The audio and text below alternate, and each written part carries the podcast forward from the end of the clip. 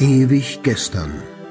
Der Podcast über Retro-Spiele und Popkultur, Vergangenes und aktuell gebliebenes.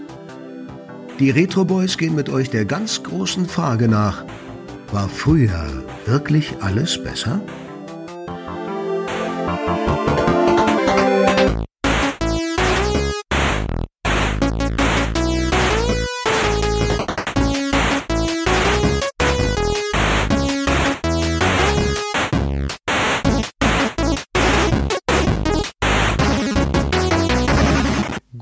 Morgen, guten Tag, guten Nachmittag, Abend, noch nicht gute Nacht, soweit sind wir noch nicht an den Radios, Empfangsgeräten und äh, irgendwelchen allen anderen Wellenempfängern da draußen.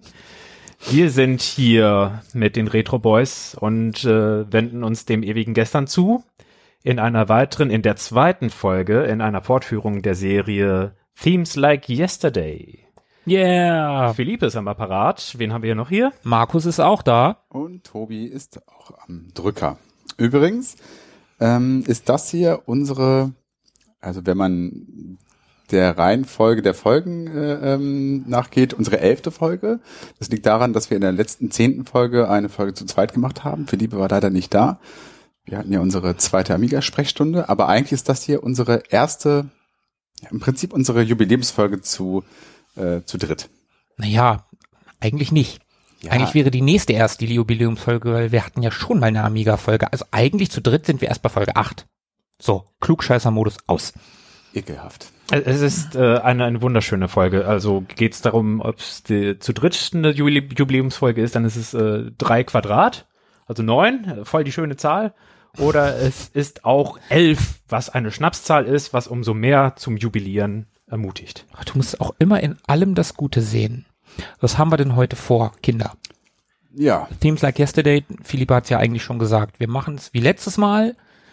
Jeder hat drei Stücke mitgebracht, die spielen wir uns gegenseitig vor und wir raten oder wissen, was die anderen so mitgebracht haben. Und ansonsten geben wir, geben wir ganz viel Eindrücke wieder und erzählen, warum wir uns das ausgesucht haben. Und kritisieren uns dafür, was das für ein Schund gewesen sein soll, der uns da auf die Ohren geklatscht ja, wurde. das könnte tatsächlich passieren. Vor allen Dingen das machen wir. Vor allen Dingen kritisieren, da sind wir ja sehr gut drin. Nein, letztes Mal ging das eigentlich ziemlich harmonisch ab. Ja. Das stimmt. Okay, ähm, dann würde ich mal starten mit meinem ersten Stück. Tobi, fang an, los. Ich bin schon ganz heiß drauf. Ich bin gespannt, ähm, ob ihr das kennt. Ich mutmaße, ihr kennt es nicht.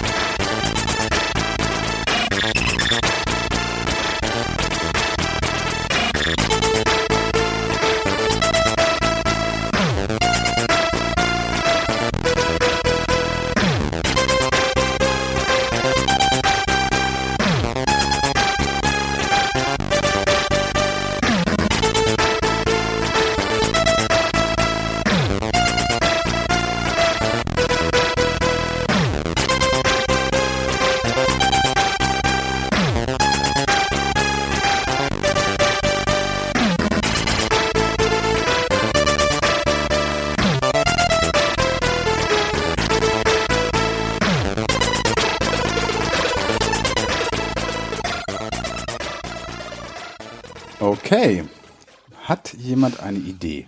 Puh. Raus Habe ich eine. Idee. Also die einzige Idee, die ich habe, ist, dass es vom C64 ist.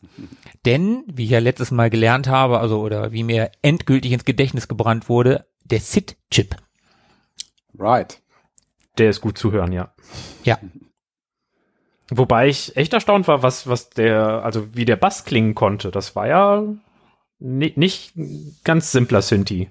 War ein Profi am Werk scheinbar. Also es war auf jeden Fall eine coole Melodie. Fand ich Mhm. irgendwie, fand ich schon gut. Und das hatte auch so richtig schön so hm, disharmonische Elektro-Anklänge. Also Mhm, stimmt, ja. sehr früh schon sehr weit vorausgedacht.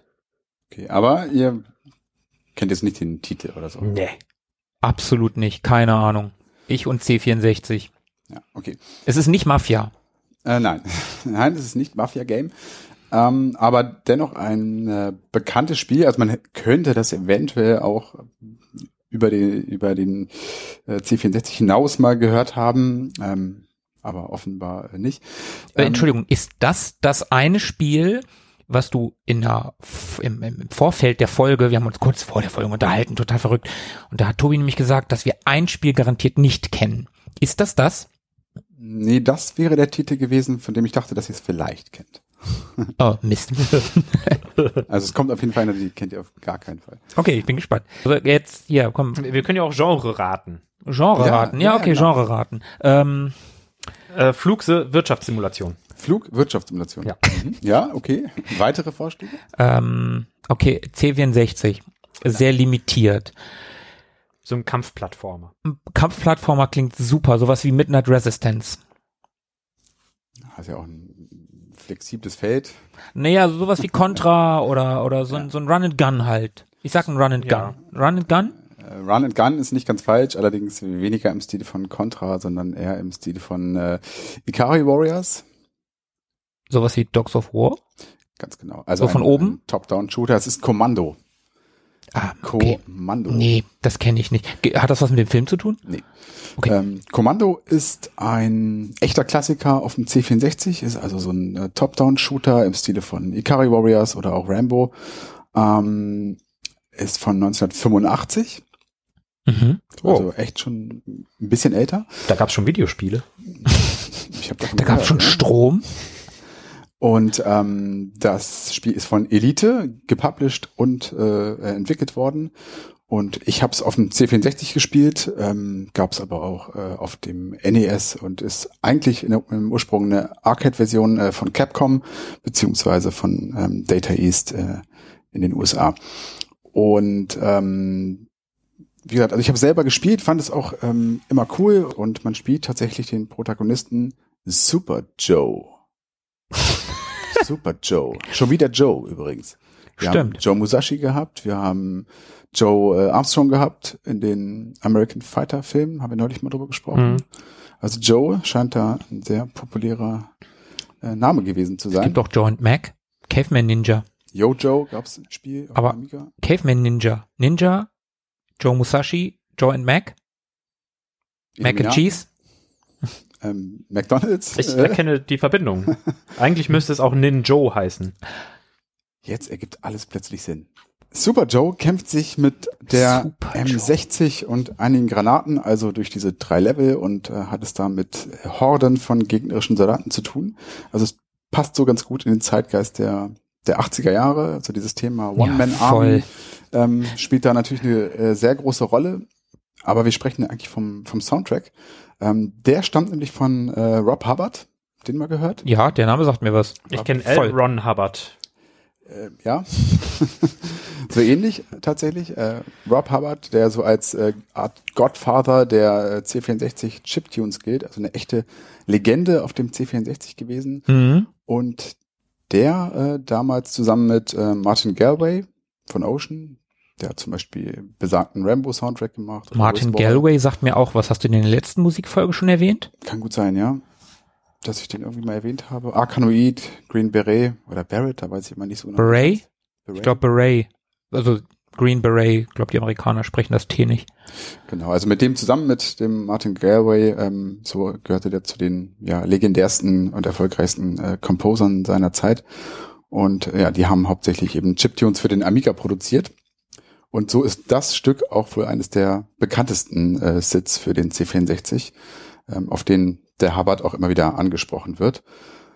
Der arbeitete zunächst äh, freiberuflich für Gremlin, Elite, Mastertronic und System 3 und äh, andere bekannte äh, Größen der Branche, bis er dann irgendwann, ich glaube 88, bei Electronic Arts äh, anfing.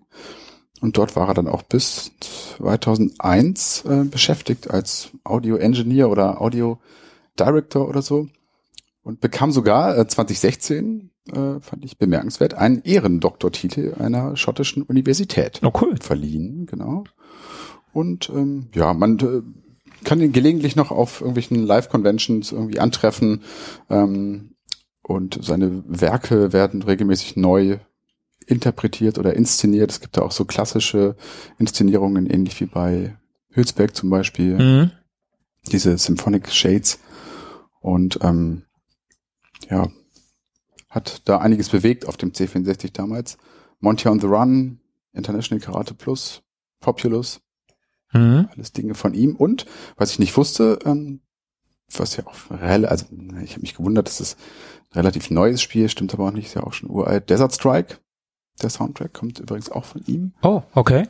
Also durchaus auch noch ein bisschen was Neueres gemacht, wobei es 92, ne, sind auch noch Ja, wirklich neu ist das auch dazwischen. nicht mehr. Gerade erst gewesen. Genau, Ron Hubbard, ähm, ähm, nein, Rob Hubbard natürlich. ähm, Rob Hubbard, ähm, Ja, schön. er hat, ähm, er ist nicht ganz ins kalte Wasser gesprungen. Das fand ich auch noch ganz interessant. Es gibt nämlich, ähm, also der Song basiert auf der Originalversion äh, des Arcade-Automatens und ist im Ursprung von äh, Tamayo Kawamoto, einer japanischen Künstlerin, Oh, einer, einer Komposerin, die im Original oder im Ursprung diesen äh, diese Arcade-Umsetzung ähm, komponiert hat. ist die Melodie genauso? Die ist, die Melodie ist genauso, klingt aber ein bisschen, ja, ich finde es klingt nicht ganz so cool. Also die C64-Version ist schon Okay. die deutlich äh, Da musste er sich ja zumindest für den Track keine Musik ausdenken, sondern nur die neue programmieren. Und die hat übrigens auch den Ghouls and Ghosts äh, Soundtrack gemacht, die gute Frau Kawamoto. Okay, Beziehungsweise neu arrangen, was ja auch irgendwie Spaß macht und nicht so ein nervig, so eine nervige Arbeit ist, wie sich eine neue Melodie ausdenken. Da hat man vielleicht nicht so einen Writers Block. Ja, ich würde es auch gar nicht ähm, so zu klein äh, reden wollen, Mhm. ähm, weil ich glaube, äh, etwas vorhandenes, fertiges re zu arrangieren ist nicht unbedingt einfacher, als sich was Neues auszudenken. Also es erfordert genauso viel Kunstfertigkeit. Es Ja, das glaube ich auch. Also ist nur nicht so nervig, glaube ich. Also man hat nicht das weiße Blatt, was einen fragt, so und jetzt? Was hast du jetzt vor? Aber ihr fandet den cool? Ich fand den Song, also ich fand das Stück gut. Ja, doch. Das war ordentlich. War eine coole Komposition. Ich bin jetzt zwar nicht der Mega-Fan von 8-Bit-Musik, aber mir kommt immer mal wieder irgendwas unter, wo ich denke, ja doch, das ist echt geil. Ja, geht mir auch so. Also ich habe den, wie gesagt, seitdem äh, dem im Ohr gehabt. Ich habe es, glaube ich, nie wieder gespielt.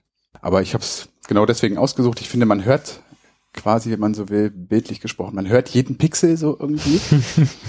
Und ähm, äh, kleine Anekdote am Rande. Ich habe vor pff, 20, nee, Quatsch, 15 Jahren oder so, habe ich mit einigen Kumpels ähm, Rap-Musik gemacht. Also wir haben äh, uns Texte ausgedacht und Beats gemacht und ähm, produziert und so weiter und haben dann äh, uns gegenseitig zum Geburtstagen eben äh, so kleine Rap-Songs äh, geschenkt. Das war immer eine ganz, äh, ganz, ganz coole Geschichte.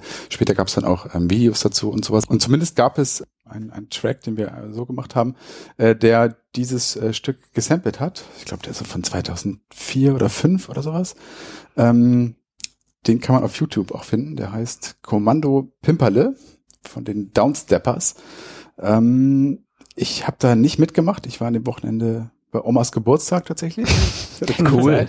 Ich habe mich dann da irgendwie noch an dem Musikvideo, was man dort äh, sehen kann, in den äh, Grafiken irgendwie mit äh, verdingt. Ähm, aber ja, wer Bock hat, hört da mal rein. Genau, das war äh, Kommando. Ja, nächster. Philippe, möchtest du? Oh, wenn du mich so bittest, dann guck ich mal.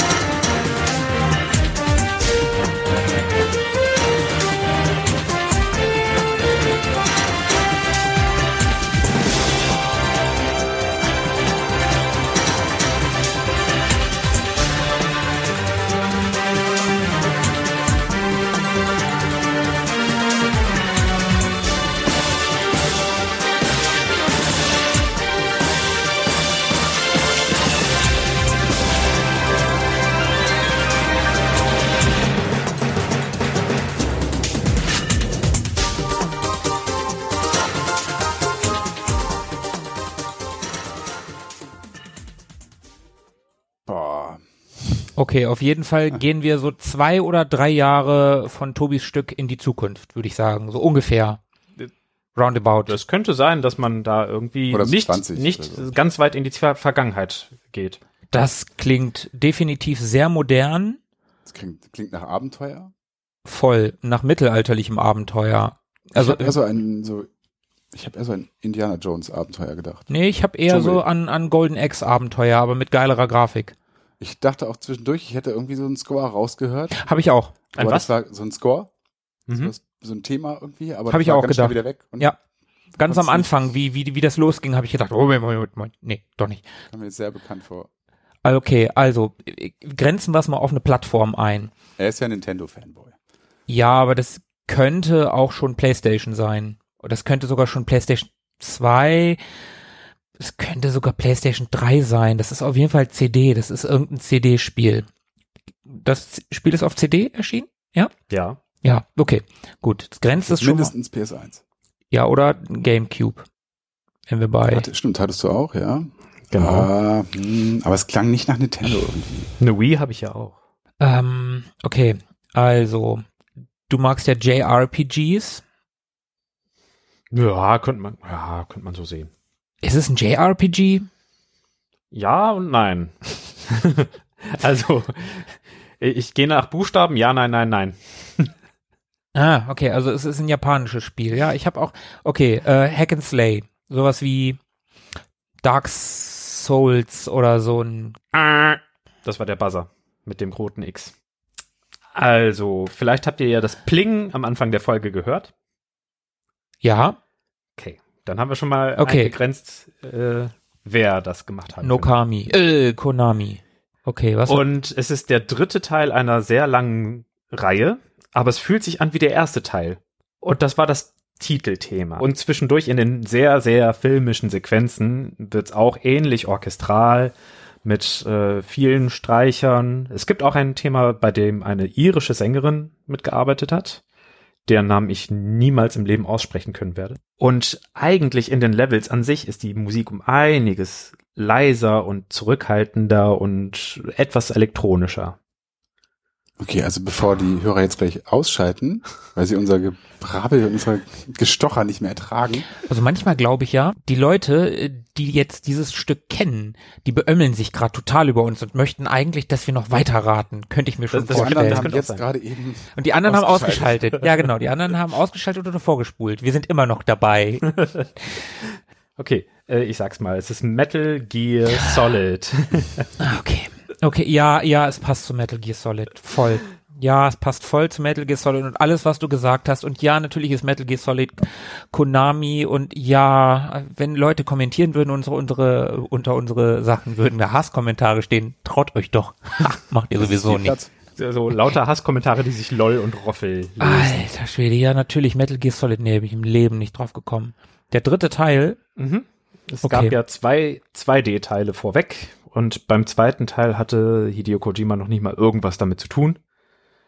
Ähm, ja, die hießen aber auch nur Metal, nee, die hießen, wie hießen die denn? Die hießen ja nicht Metal Gear Solid, die hießen nee, nur die Metal hießen Gear. Metal Gear, genau. Und dieses Solid, äh, das, Deswegen ich Solid meinte, Snake. ähm, das war so die Idee, dass man äh, aus der englischen Bezeichnung für, für Körper, für räumliche Körper, für Solids, Mhm. dass man daraus irgendwie so den Hinweis gibt, hey, wir sind jetzt in 3D und nicht mehr diese 2D gepixelten Sachen, sondern Mhm, mhm. wir treten jetzt ins Räumliche ein. Verstehe. Ich habe irgendwo die An Anspielung gelesen, dass das äh, so, ein, so ein Seitenhieb auf äh, die Programmierer von ähm, Final Fantasy sein sollte. So, während die eher so flach und zweidimensional denken, die Leute von Square, sind wir schon so in die, in die Tiefe gegangen und haben das Ganze solid ausgebaut.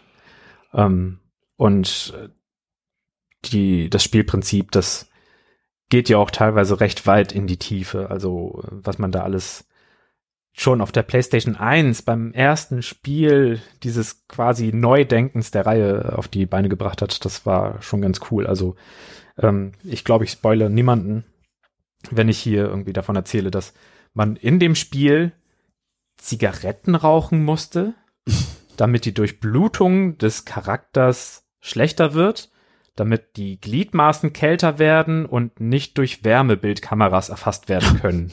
Ah, raffiniert. Und ich habe vorhin versucht, mal die Story kurz zu lesen und aus kurz wurde, oh, ich glaube, ich muss mal aufhören, weil ich sonst mit der Recherche nicht ganz durchkomme. Also da trifft man auf sechs, sieben, acht verschiedene Charaktere und zwei davon sterben zwischendurch und jemand anders wird umgepolt und äh, arbeitet plötzlich für den Gegner und ne, also da kann man sich von alten Vorstellungen verabschieden, bei denen man durch den Dschungel rennt und äh, einfach nur bleibend Fleisch pumpt, ohne dass es eine Story dazu gibt, sondern es gibt eher eine Story Wie und zwischendurch darfst du auch spielen. Ja, genau. Aber ich kannte hauptsächlich nur die Demo, die damals irgendwann mit einer PlayStation-Zeitschrift mitgekommen ist und habe die rauf und runter gespielt. Und ähm, das war Metal Gear Solid. Okay, Dann, dann nächste bitte, Markus. bin ich am Start. Bei mir klingt das erste Stück folgendermaßen.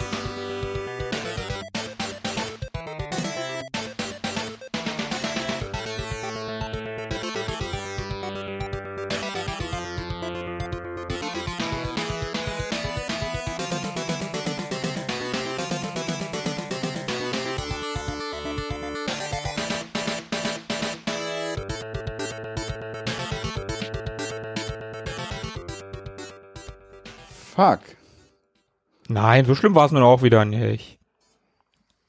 Also, Wenn ihr das jetzt, Entschuldigung, wenn ihr das jetzt gerade gesehen hättet, wie Tobi die Augen zusammengekniffen hat und sich an dieser Stelle äh, über se also auf seinem Nasenrücken äh, so hin und her gerieben hat, weil er genau weiß, also weil er es weiß, was es ist, aber er, er nicht drauf kommt. ja, korrekt. Ähm, Herrlich, ein herrlicher Anblick. Also, der Score, auch hier, ähm, also ich kenne ihn genau, ich kenne ihn nicht auf dem System, ich kenne ihn auch vom C64. Nee, du kennst den auch definitiv auf nicht, nicht auf dem System. Definitiv nicht. Ich kannte Aber ihn vorher auch nicht auf diesem Die System. Melodie, den Score kenne ich vom C64. Ähm, ich hätte jetzt, ich wollte gerade sagen Kommando. Es ist nicht Kommando, nein. ähm, Ausnahmsweise ist es mal nicht Kommando. Gott, also Aber das Spiel Ich- gab's auch für den C64. ja, ja, daher kenne ich es auch. Und ich hätte es jetzt so, also hast du irgendwelche, Philippe, irgendwelche? Ich bin Ambitionen? raus. Ich, ich bin mal wieder Ochs vorm Berg. Okay, also ich hätte es jetzt auch auf jeden Fall mit einem Shooter verbunden. Ja, Top-Down, nein, Side-Scrolling. ja.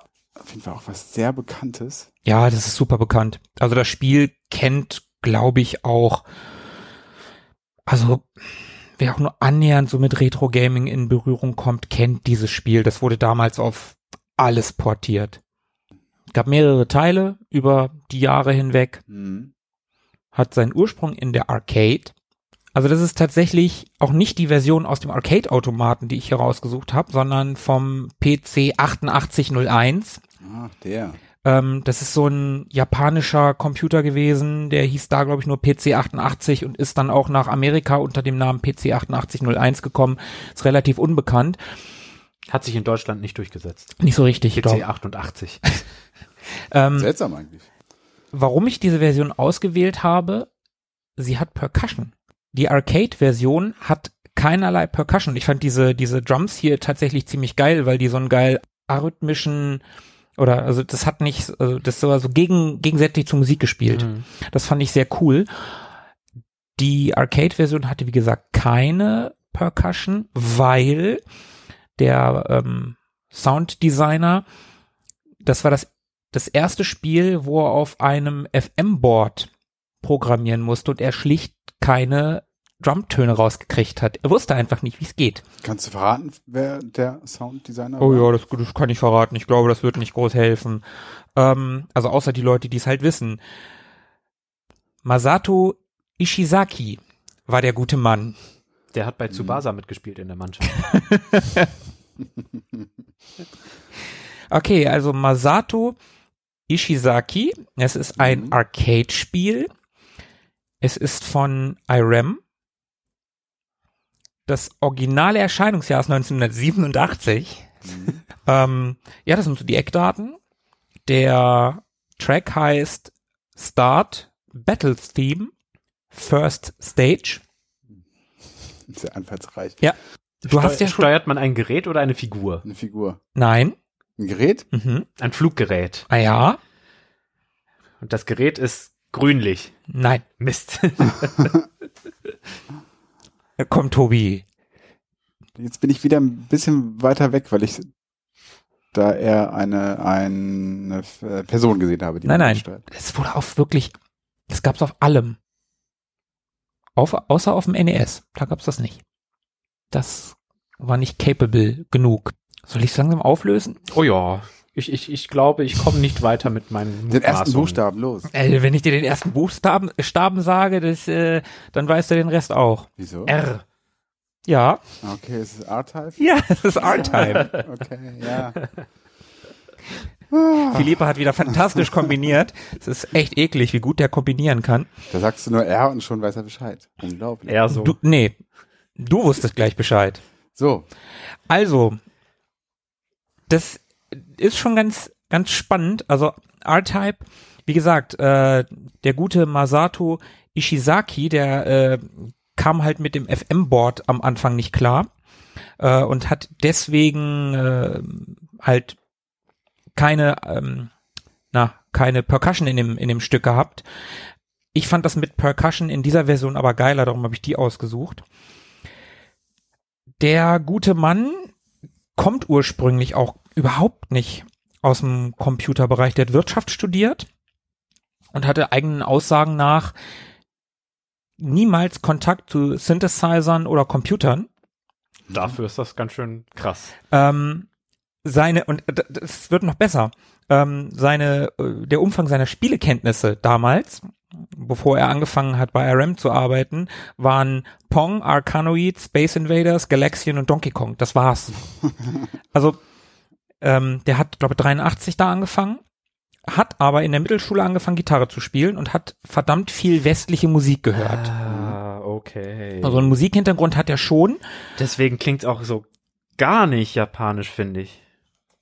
Ah, Okay, Ich cool. irgendwie das Gefühl, dass das so gar nicht in die Richtung geht, gar nicht so richtig. Ja, der hat, der hat da in, in seiner Jugend und und und ähm, College-Zeit oder ähm, Universitätszeit halt verdammt viel westliche Musik gehört. Dann ähm, jetzt kommt eine ganz ganz nette Geschichte. Er war auf äh, Jobsuche, großflächig, hat irgendwie zig Jobinterviews gehabt und ähm, hat halt nichts geklappt. Und dann hat er ein, ähm, dann hat er eine Stellenanzeige gesehen von IREM als Softwareentwickler. Und hat er gedacht, ja, pff, ich habe jetzt alles geprobiert, ich gehe da jetzt mal hin. Er wusste aber nicht, dass IREM Spiele entwickelt und verkauft. Er hat wahrscheinlich Software irgendwas anderes gedacht. Naja, und während des Interviews kam dann so nach und nach raus, okay, die suchen eigentlich einen Spieleentwickler. Und er wusste, zeichnen kann ich nicht, also hat er gesagt, sorry, kann ich nicht machen. Und dann hat er gedacht, oh, das war's, dann äh, ist das Gespräch hiermit beendet. Aber der ähm, Herr, mit dem er das ähm, Interview geführt hat, fragt ihn, ob er Musik möge. Und dann hat er gesagt, ja, ja, Marker und er, er spielt auch Gitarre. Ah, super. Äh, ob er denn komponieren könne. Nein, aber, aber er wisse, wie man musikalisch improvisiert. Also Reicht. auf der Gitarre. Und, das ist, und dann kam halt die Aussage, und das finde ich voll geil. Ja, dann können Sie auch komponieren. Wir brauchen Musik und Soundeffekte für unsere Spiele. Sind Sie interessiert? Und dann hat er ohne irgendwie äh, das überhaupt zu versuchen einen Job gehabt als Musiker in, in einem in einem in einem Spiele äh, super. in einem, bei einem Spieleentwickler. So. Früher waren die Anforderungen für eine Einstellung doch etwas anders gelagert, als man sie heute vermuten Das ist würde. das das ist schon ziemlich cool. Also ja, ich mag Musik und kann ein bisschen auf der Gitarre Du improvisieren. meinst, er hat ja Wirtschaft studiert? Oder? so? Genau, ursprünglich hat er Wirtschaft allein schon auf studiert. die Idee zu kommen, wenn ich irgendwie Wirtschaft, das heißt ja wie BWL oder Marketing Ja, oder irgendwie sowas. ähm, wenn ich sowas studiert habe, auf die Idee zu kommen, ähm, mich als Softwareentwickler oder Programmierer zu bewerben, was ja offensichtlich irgendwie einen IT-Background voraussetzt. Ja, damals nicht, ne? 1983, ich glaube 83 war es, habe ich gelesen. Ja, du musst Äh, es ja trotzdem programmieren können, ne? das, das fand ich auf jeden Fall eine äh, ne, ne, ne ziemlich eine ziemlich coole Sache. Ich habe halt ein Interview mit ihm gelesen und, und der hat dann auch, der hat da auch ein paar ähm, ein paar coole Anekdoten rausgehauen. Und er hat sich zum Beispiel, das hat er erzählt in dem Interview, fand ich ganz cool, sich die Explosionen der Raumschiffe angeguckt. Und dann hat er die analysiert und dann erst kommt der Treffer und dann zerspratzt dieses Objekt und dann explodiert es und dann fadet die Explosion aus und dann hat er sich überlegt, wie könnte das klingen. Nicht nur einfach eine gesampelte Explosion, sondern tatsächlich ein Sounddesign daraus Mhm. gemacht. Eine maßgeschneiderte Explosion. Genau. Das ist schon ziemlich cool. Und der Soundtrack von R-Type wurde damals in Japan auch auf CD veröffentlicht. Und er hat damals wohl schon gedacht, ja, wäre total cool, wenn das auf CD käme. Oh, wäre total toll, wenn irgendeine Firma an uns herantreten würde, was dann tatsächlich auch passiert ist. Und für diese CD hat er dann, oder er- das hat er wohl öfter gemacht, da hat er äh, ein Pseudonym benutzt. Und das Pseudonym äh, lautet S-Clap oder Sclap. Ich habe sowohl als auch Ass, Clap. S, nein, nur das, nur der Buchstabe S. Also. S.clap oder Sclap. Ich habe beides im Internet gelesen. Das S steht für den letzten Sch- Buchstaben aus dem Wort Blues, weil er ein großer Blues-Fan war, irgendwann halt Blues-Gitarre gespielt hat. Und das Clap bezieht sich auf Eric Clapton, weil er, weil Eric Clapton halt ein ganz großer Blues-Gitarrist ist, den er sehr verehrt hat, der ihn sehr beeinflusst hat. Fand ich auf jeden Fall ziemlich cool, Schön inspirierter Name. ja, absolut, absolut. Ja, das andere, was ich mir noch aufgeschrieben hatte, war die Geschichte mit dem äh, FM-Board, mit der FM-Synthese, mit der FM-Darstellung, mit der er nicht klargekommen ist, auf dem Yamaha MSX übrigens. Da hat er das probiert und äh, da hat er es einfach nicht geschafft, dass das so klang, wie er wollte. Also muss das ohne Percussion machen. Mhm. Klingt aber auch ohne Percussion ganz cool, aber mit noch ein Zacken geiler. Und ich fand diese Variante halt auch sehr cool. Dieses gleiche Stück noch mehr Schlagzeug wurde übrigens auch bei R-Type 3 auf dem Super Nintendo verwendet. Da klingt das noch ein bisschen schmissiger, aber ich fand diese leicht durch, dieses, durch diese asynchronen Drums fast schon proggy angehauchte Mhm. Variante sehr cool. Die mochte ich. Ach, das muss schon eine ganz geile Zeit gewesen sein, glaube ich. Ja, glaube ich auch So so. Diese Pionier- Pionierzeit ich wollte damals. sagen, ja, genau. Pioniergeist, irgendwie einfach irgendwas machen, junge Leute, alles noch neu, nicht so durchge, durchgetaktet, alles irgendwie Neuland. Arbeite dich erstmal rein Ja. in den, Ja, genau. In die FM-Programmierung. Hauptsache, du kannst ein bisschen Gitarre spielen und improvisieren, dann wirst du auch schon Songs schreiben können. Ich meine, und das von dem, von dem, also IRAM war damals ja schon ein Name, also es war ja keine, keine kleine Firma, ist jetzt nicht Capcom oder Konami der damaligen Zeit, aber die hatten auch schon ein paar, äh, ja, Achtungserfolge. genau. Ich weiß nicht, ob ich da jetzt Quatsch erzähle, aber in diese FM-Programmierung oder FM-Synthese, da ist es generell schwierig, wenn man keine Samples hat, sondern wirklich sich rein auf die FM-Synthese beschränken muss, überhaupt irgendwas hinzubekommen, was irgendwie Rauschen oder weißes Rauschen oder Geräusche an sich ist, weil man da wirklich nur mit Wellen arbeitet, die man übereinander legt, bis sie irgendwann die Klangfarbe haben von etwas, was man erreichen möchte. Oh, Also, okay. ob man jetzt mehr Höhen drin hat und, oder etwas Nasaleres mit weniger, weniger Höhen oder so und dass man da überhaupt Percussion mit erarbeiten kann, das hätte ich jetzt nicht gewusst, ob das bei den ganz frühen auch funktioniert hätte. Naja, er hat es Also- jedenfalls nicht hinbekommen. Von, von daher kann ich mir vorstellen, dass es nahezu unmöglich war. Na gut, das war Na das äh. Battle-Theme aus dem ersten Stage aus R-Type. Ja, cool. Tobi hat's fast erraten. Na, eigentlich hat er es erraten. Mit ein bisschen Hilfe. Ja, nee, ich wäre ich wär nicht drauf gekommen. Ohne Scheiß, ich wäre nicht drauf gekommen. Naja, gut. Aber vielleicht kommen wir auf dein nächstes Stück. Ich sage, Markus kennt's, Philippe nicht, ist meine These. Mal schauen, Es ist ein Amiga-Stück.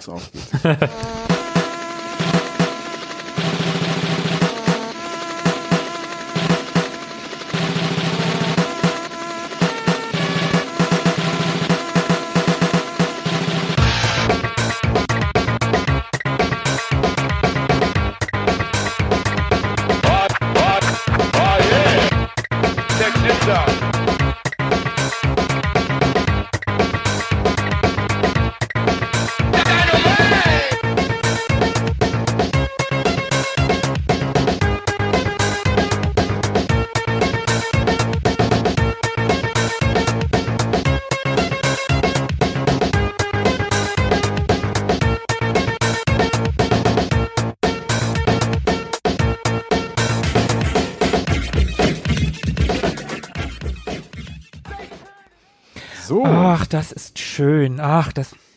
Ach, ist das schön. Das äh, bringt du mich. weißt es, oder? Äh, nee, keine Ahnung. Doch, natürlich. Es ist so, also, also meine Vermutung war natürlich richtig, dass du ein Amiga-Stück rausgesucht hast. Ja. Ähm, Das, das war der Sample-Sound. alter Schwede. Ja, geil gesampelt. Ich habe tatsächlich vergessen, dass die Stimmen aus dem Original in der Amiga-Version gar nicht mehr mit drin waren. Oh, aber es klingt trotzdem voll geil. Es klingt einfach gut. Was der Amiga konnte. Philippe, hast du eine Idee? Nee. Ich habe noch nicht mal so richtig Genre-Assoziation. Okay, also wir bleiben so ein bisschen im Genre, das äh, Markus gerade in seinem Titel hatte. Stimmt. Wir wechseln nur die Richtung. Ach so. Stimmt. Von unten nach oben. Mhm. Ja, aber das Spiel ist ein Amiga-Spiel. Es gab es auch auf anderen Plattformen. Also ich hab's, ich habe es sogar fürs Mega Drive, aber gab es das auf dem C64 vielleicht noch, in einer Nein, nein. abgespeckten Version? Mhm. Es ist der zweite Teil. Mhm. Also, nee, keine Ahnung. Okay. Kein Schimmer. Darf Ja. ich, darf ich, darf ich, darf ich, darf ich? Nein, Also- sag du's. Der Titel zumindest heißt ähm, Mega Blast, also der Songtitel, gleichzeitig auch der Untertitel des Spiels. Aha. Mhm, das stimmt. Und die Band oder der Künstler, ist das eine Band oder ein, oder ein Einzelkünstler? Ein Projekt. Oder das. Projekt, das den äh, Track gemacht hat, heißt Bomb the Bass. Correct. Genau, also das Spiel heißt, äh, ich habe immer gesagt Xenon. Ich glaube, in Wahrheit heißt es auch Xenon oder Xenon. Ich bleib mal bei Xenon. Ähm, Xenon 2, tatsächlich, Mega Blast ähm, von 1989 von den legendären Bitmap Brothers. Ja, die sind wirklich legendär. Mal gehört irgendwie den Titel? Nee. Okay. Ähm, das war tatsächlich ihr zweites Spiel, also Xenon 1 oder nur Xenon von 1988, ähm, war ihr erstes Spiel, ihr Erstlingswerk ähm, von den Bitmap Brothers, den sogenannten Rockstars äh, der Spieleentwicklerszene, ähm, die später übrigens irgendwann zu ähm, Virgin wurden, nachdem sie mit irgendeiner anderen Firma ähm, äh, fusionierten. Und sie wollten sich eigentlich mit diesem Spiel Xenon den Traum verwirklichen, ein eigenes Shoot'em Up zu entwickeln. Und ähm, das Besondere tatsächlich war die Art und Weise, wie sich das Raumschiff da bewegte, nämlich, wie wir gerade schon festgestellt haben, nicht von links nach rechts, sondern von unten nach oben. Ähm, was dem Umstand zu verdanken ist, dass es auf einem ST entwickelt wurde, also auf einem Atari ST. Und ähm, der kam wohl mit vertikalem Scrolling sehr viel besser zurecht. Und dadurch wurde es auch oft mit äh, Automatenspielen verglichen, ähm, obwohl es eigentlich keine äh, Portierung war. Es wurde tatsächlich später noch auf einen Arcade-Automat äh, umgesetzt, also diesmal in einer umgekehrten Reihenfolge. Eigentlich passiert das ja eher ja, andersrum. Äh, ja, äh, die Rockstars. Ähm, natürlich äh, wollten sie nicht nur wie Rockstars aussehen, sondern die brauchten natürlich jetzt auch noch äh, für ihr für ihr Werk einen ähm, ja, möglichst rockigen Soundtrack. Und äh, den haben sie, haben es eben schon gesagt, ähm, gefunden von oder bei Bomb the Bass mit dem äh, Mega Blast äh, Titel. Und da gab's ähm, auch eine ganz nette Geschichte. Ein Mitarbeiter von Imageworks, also dem Publisher, der hatte bei Rhythm King Records angefragt. Also das war das Indie-Label, bei dem äh, der, ja, der Interpret unter Vertrag war. Und hatte eben dort angerufen und angefragt und äh, hatte das große Glück, dass es wohl damals zeitgleich auch einen recht bekannten Musiker, Künstler äh, gab, der eben auch äh, Tom Watson äh, hieß und den verwechselte wohl der Typ am anderen Ende ähm, mit, mit äh, dem Tom Watson von äh, Imageworks. Und ähm, ja, mit diesem Irrglauben stand äh, den Bitmaps da quasi äh, die Tür sozusagen offen, äh, was dann zur Folge hatte, dass der der Interpret, äh, also Tim Simonon hieß der der Mann, der hinter dem Projekt Bump the Bass steckt, ähm, dann persönlich bei den Jungs äh, aufgeschlagen war, um tatsächlich diese Samples von Mega Blast dort bei ihnen neu zusammenzusetzen. Ähm, genau, dieser besagte äh, Tim Simonon, also der Autor von dem Song, ähm, der hat 1987 dieses Projekt Bomb the Bass ins Leben gerufen und war sogar schon als Produzent für zum Beispiel Depeche Mode oder U2, David Bowie am Oh, Start, krass. später für Björk. Also schon eine, eine Hausnummer so. Und ja, das war damals schon so ein bisschen was Besonderes. Ähm, also gerade so dieses Crossover aus, aus Popmusik und ähm, einem Videospiel, Mhm. das zu verbinden, gab's nicht allzu häufig. Heutzutage ist es ja ja gar nicht so selten, glaube ich. Also dass da wirklich bekannte Größen engagiert werden, um Soundtracks für Spiele zu performen, war damals eben noch nicht so. Heutzutage werden ja Schauspieler komplett eingescannt und äh, sind Protagonisten in einem Spiel. Stimmt. Ja, das war damals tatsächlich echt ein, ein Novum. Kam auch nur auf übrigens äh, Platz 13 in den Charts. Ja, immerhin. Genau. Äh, Videospiele-Song in den Charts, hallo. Ja, einzigartig zu der Zeit. Schon geil. Äh, portiert wurde das Ganze übrigens äh, von äh, David Whittaker, also das Portieren und Rearrangieren dann in das Spiel tatsächlich. Der später dann auch zum Beispiel Golden Egg Soundtrack, Lemmings 2, Shadow of the Beast und, tada, Dogs of War, da ist es wieder, ähm, gemacht hat. Und äh, ich habe es tatsächlich mal kurz angespielt äh, vor kurzem. Er macht auf jeden Fall noch immer richtig Bock. Ich finde auch, dass man dem Spiel überhaupt nicht ansieht, dass es schon so alt ist. Das ist von 89. Und also da habe ich auf jeden Fall Spiele gesehen, die neuer sind und viel schlechter aussehen. Mhm. Also für wirklich 1989 sieht das verdammt gut aus. So ist echt sehr, sehr gut gealtert. Schön. Yep. Danke. Philippe ist wieder. Dann äh, kram ich mal in der Audiothek.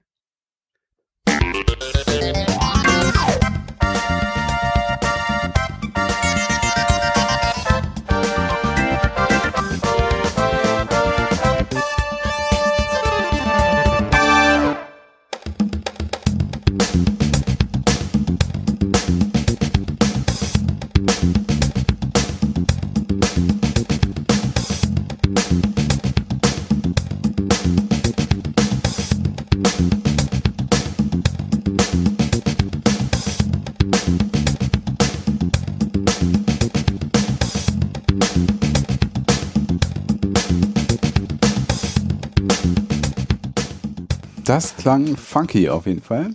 Klang wie 70er Jahre Porno. Funky, ja. Ähm, auch wieder viel moderner. Bing. Bitte was? Bing. Bing? Die Microsoft-Suchmaschine. Gab's Bing nicht nur auf dem Amiga? Dieses, Ich weiß schon, was du meinst. Dieses, sagen wir mal, Erotik-Adventure oder so war das nicht? eine Das Adventure? war Ist so eine- Bing? ja, Ja, Bing. mit 3i Ach so. oder 2i? oder 2i. So? Bing. Aber war das nicht ein Amiga-exklusives Ding? Ich weiß nicht, keine Ahnung. Klingt auf jeden Fall so, als wenn es aus dem Spiel sein könnte. So ein erotisches, äh, gezeichnetes ähm, Hospital, Krankenhaus, Sim. Aber es kommt von der Konsole, oder? Das kommt von der Konsole. Ja, Ja, so ja, es. glaube ich auch. War auch nur so reingeschmissen. Heute ist meine Trefferquote nicht so gut. ähm, Also ich kenne es auf keinen Fall. nee, ich kenn's auch nicht.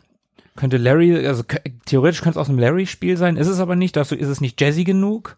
Also ein super cooler Track, auch wenn er halt ein bisschen nach 70er Jahre Sexfilm klingt, aber trotzdem irgendwie cool. Das war ja nicht alles schlecht früher. Nö, war, irgendwo gibt auch Sachen, die gut waren. Hm.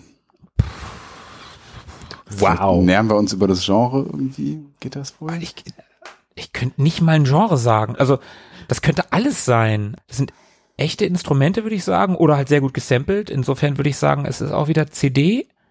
Nee, Nein? nicht CD. Ist Cartridge? Mhm. N64. So ist es. Okay, cool. Ist es bekannt? Also Ja, stimmt, ist das Spiel. populär? Ähm, ähm, nee, nicht so richtig. Äh, Ich, ich weiß es, ich bin raus. N64 ist gar nicht meine Konsole, also kenne ich einfach nichts. es ist ein, ein Rennspiel? Nö.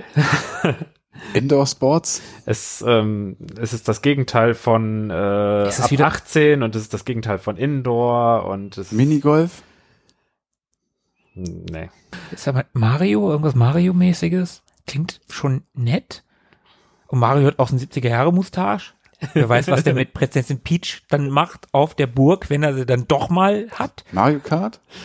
Auch nicht. Ähm, was könnte ich denn da noch zu erzählen? Es gibt nur zwei Teile aus diesem Franchise. Auf dem Franchise. SNES Aha. gab es das einmal in Mode 7 und dann gab es das nochmal auf dem N64 und daher stammt es ja. Also aus dem Nintendo eigenen Franchise? So ist es. Äh, Also, ähm, die haben Paradigm ähm, engagiert und Paradigm hat abgesehen von Spielen auch vorher so ein paar Simulationen gemacht, die aus einem ähnlichen Bereich stammen oder aus einem sehr ähnlichen Bereich. Ey, ich habe keine Für Ahnung. Militär und Luftfahrt. Das ähm, Pilot Wings. Richtig. Pilot Wings 64. Ja, das war, weil du gerade, weil du gerade gesagt hast, hier äh, aus dem aus dem Militärflugbereich äh, Flugbereich oder irgendwie sowas hast du da gefaselt. Ich habe nur halb zugehört, aber das hat gereicht. So ist es. Also völlig entspanntes Spiel, mal so gar nicht F-Zero. Nee. Es, es war nicht so stressend und oh mein Gott, man muss irgendwie jede Zehntelsekunde aufpassen, sondern man konnte großartig teilweise dahin gleiten mit irgendwelchen Hängleitern, genau. Also man musste dann Thermiken suchen und sich vom Wind hochtreiben lassen von irgendwelchen Wirbeln oder man konnte mit dem Jetpack durch die Gegend schweben, ganz frei. Man äh, hatte ein, also das fixeste, was es dort gab, war ein Gyrocopter, der circa 150 kmh schaffte. Das war so das rasanteste und insgesamt sehr freundlich, sehr nett, sehr hell. Aber wo du gerade hier mit mit Winden und so, äh, also jetzt ernst gemeint, also äh, war das schon aufwendiger als das auf dem auf dem SNES? Also äh, Paradigm hatten zu Beginn überlegt, ob sie es knallhart äh, physikalisch korrekt machen, aber dann sollte es doch spielerisch und leicht und arcade-mäßig daherkommen. Aber man muss trotzdem schon irgendwie immer gucken, äh, also im, im Blick behalten, ähm, wie viel Energie man noch hat oder Treibstoff, wie, welche Höhe man hat, welche Geschwindigkeit man hat, wo ist die Landeplattform, ähm, welche Thermiken kann man nutzen. Ja, und äh, was man da tut, ist so amateurmäßig sich äh, Fluglizenzen aneignen oder erarbeiten, so Mhm. Bronze, Silber, Gold und dann hat man quasi das Spiel nach und nach durchgespielt in all diesen Einzeldisziplinen. Also äh, ob man jetzt so Wi- Wingsuit-mäßig unterwegs ist oder in Minispielen, so Bonusspielen äh, mit dem Fallschirm äh, runterspringt. Da, das war immer sehr abwechslungsreich. Es, es hatte relativ wenig Druck. Teilweise gab es Missionen, bei denen man auch Fotomotive schießen konnte ähm, von eigentlich ganz nett gestalteten Maps. Eine Map sollte die Vereinigten Staaten nachbilden, bei der man äh, die Freiheitsstatue auf der einen Seite hatte und die, ich glaube, die Golden Gate Bridge auf der anderen Seite. Mhm. Und dann war das so miniaturmäßig alles echt hübsch nachgebaut. War das so ein bisschen Open World auch? Da, dazu war es Also ich habe ich kenne es nur aus Screenshots, aber es sieht immer so aus, als hätte man da sehr, sehr viel Raum. man hat extrem viel Raum. Man, äh, also was einen begrenzt, ist die Map an sich und manchmal der Treibstoff. Dann schafft man die Mission nicht ganz, wenn man es wirklich komplett ausreizt. Aber für Open World ist es, glaube ich, nicht groß genug. Es Mhm. sind da schon große Maps, aber es kommt nicht ein Open World Gefühl zustande. Mhm. Aber ein sehr schönes, äh, so, so wie sich heutzutage Walking Simulations anfühlen, bei denen man einfach nur entspannt sich eine Map angucken kann, die echt schön gestaltet ist und entdecken kann, ach, was gibt's denn hier um die Ecke und wie äh, ist denn da die Aussicht? So war das damals als äh, zum Release des N64 in, in dieser Flugsimulation. Also ähm, etwas sehr Freundliches, was die Grafikfähigkeiten des N64 darstellen sollte und dabei auch einladend sein sollte. Mich hat das so ein bisschen erinnert an, ähm, ich weiß nicht, ob es jemand kennt, auf der Wii gibt es so ein, äh, gibt es in diesem Wii Sports Paket, nee, Wii Party ist es, glaube ich. Ich weiß nicht genau. Gibt es ein so ein Minispiel, wo man ähm, Flügel schlagenderweise auf dem Balance Board Hm. durch die Lüfte fliegen muss und so auf Plattformen landen muss, auch aus so einer, so einer Rückansicht. Macht Bock, klingt nicht so, aber ist tatsächlich so. Also sieht ein bisschen albern aus, wenn man auf diesem Board steht und mit den Armen wedelt, Nein, nein, das ist bestimmt total toll. aber ähm, ja, daran hat mich, hat mich das ein bisschen erinnert. Sel selten sowas Statthaftes gesehen, Ein Moment Wie voller Würde. Stattlich, ja. wie vor meinem geistigen Auge Tobi beim Wedeln. Ja, ich würde sagen, es ist einfach Zeit für das nächste Spiel. Für den nächsten Titel. Hau eins Ja. raus. Markus. Zeit für Tobi. Pass genau auf. Du solltest es sofort wissen. Mhm. Das habe ich schon öfter gehört.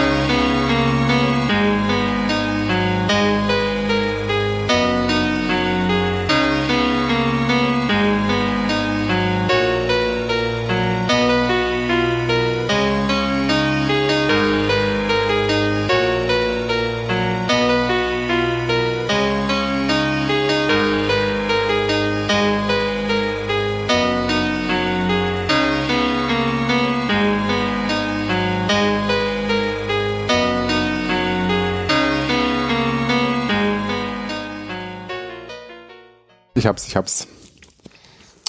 Verrat doch mal. Okay, Philippe, hast du irgendeine Ahnung?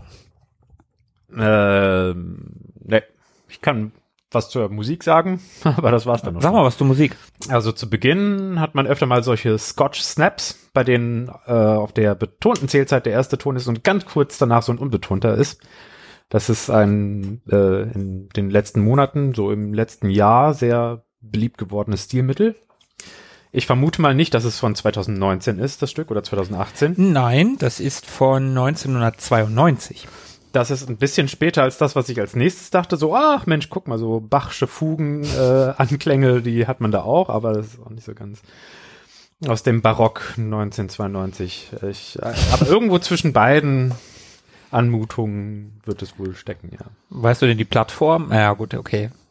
Äh, ich glaube, da ich es nicht kenne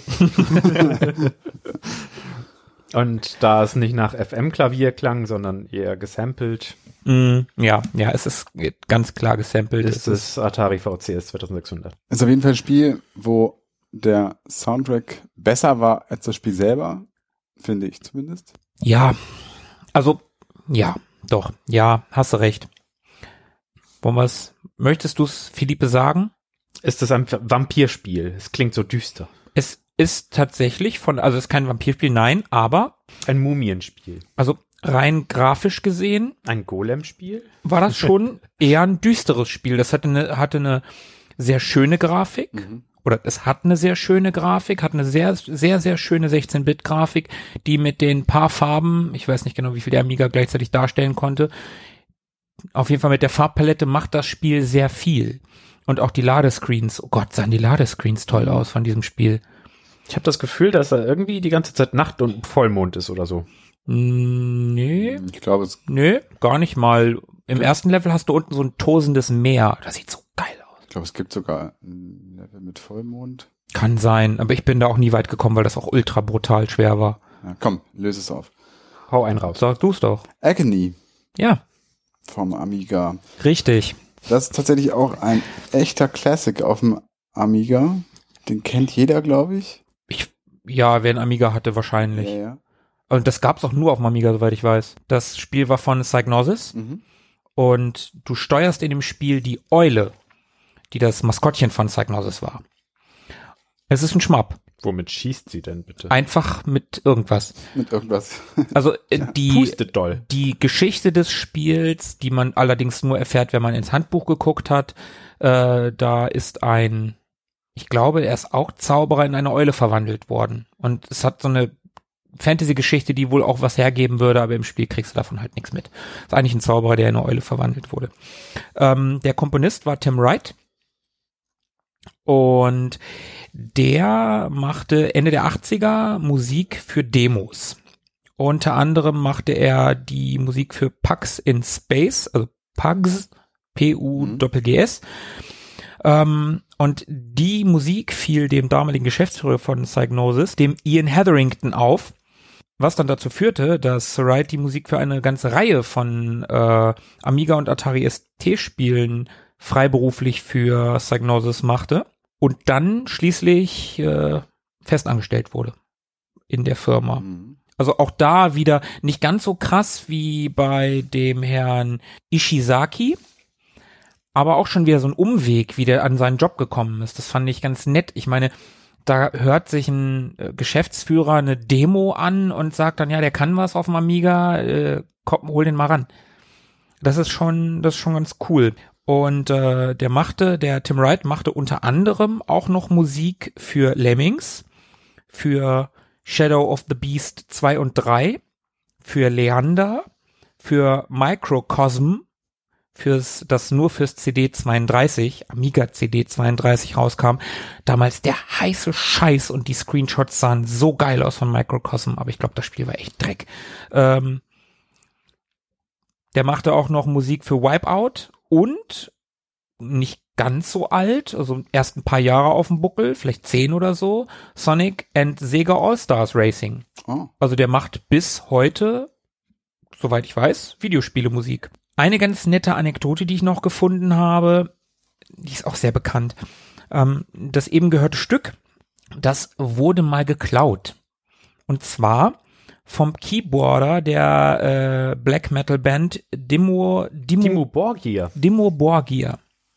Die haben das, nein, nicht die, nein, der Keyboarder. Hm. Der hat es als seine eigene Komposition sogar ausgegeben. Im Song äh, oder im Stück Sorgens Kammer. Das ist äh, auf ihrem zweiten Album, äh, Stormblast. Stormblast, also das ist äh, so mit, mit so einem ähm, Kringel über dem A. Also das ist noch in, ähm, wo kommen die her? Norwegen? Norwegen. Ja. So. ne? Das ist äh, noch in Norwegisch das, das Album, das ist ihr letztes norwegisches Album gewesen. Und ähm, der hat natürlich auch dem Tim Wright keine Credits ausgegeben. Fies. Und die Band wusste davon nichts. Und in das hören wir jetzt mal ganz kurz rein. Nur mal, nur mal so als Vergleich.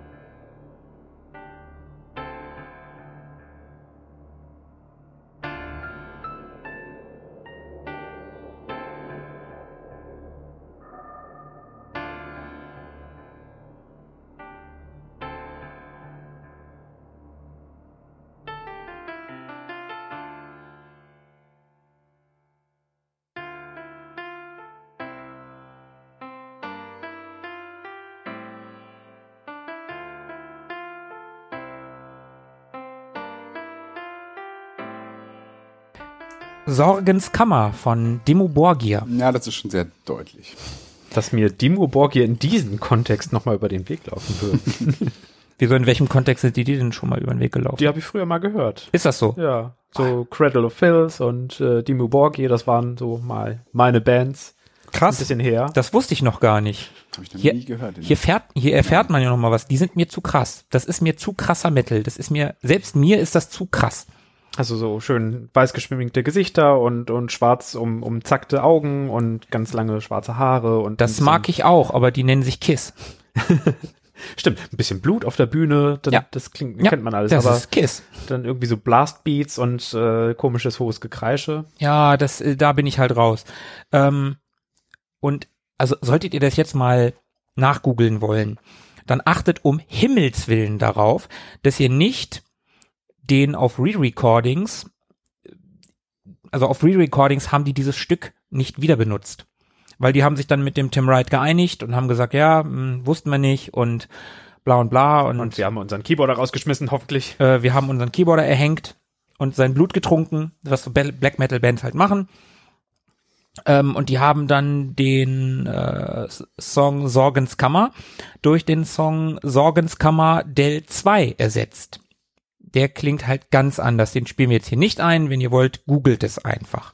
Das ähm, ja fand ich eine ganz interessante Geschichte zumindest. Also dass so eine so eine ja doch bekannte Black Metal Band. Ähm, gut, damals waren sie noch nicht so super bekannt. Sie haben schließlich nur auf, nur in Anführungsstrichen auf Norwegisch gesungen.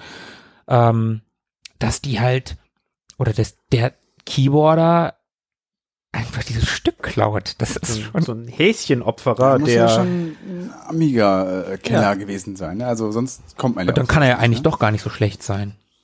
Amiga-Kenner und äh, Black Metal Keyboarder. Das, äh, die, die Verknüpfung soll, soll gibt's es wahrscheinlich so. haben. Ja, total verrückt. Ein weiterer Eintrag aus der Reihe Keine Tantiemen für Trantüten.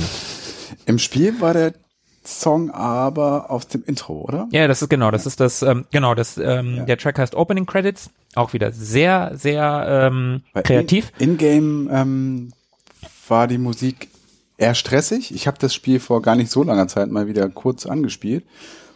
Ähm, das ist sehr stressig gewesen. Der erste, vor allen Dingen aus dem ersten Level, der Track, der ist sehr, sehr stressig, das stimmt. Und auch da hat man dann ähm, mal wieder äh, gesehen oder äh, festgestellt, dass tatsächlich ähm, einem das Intro mit dem mit dem Titel von dir eben so ein bisschen mehr verspricht, als es äh, in Wahrheit ist. Also es sieht geil aus. Es sieht unglaublich animiert. toll ist, aus. Also visuell wirklich. Also die äh, Eule, wie, wie toll diese Eule animiert ist. Also die ganzen Gegner tatsächlich haben kaum Animationsphasen, aber die Eule, die hat dafür, also das ist auf Flashback-Niveau. Also das, das sieht aus wie eine Eule von der Seite fliegen würde. Das sieht so toll aus.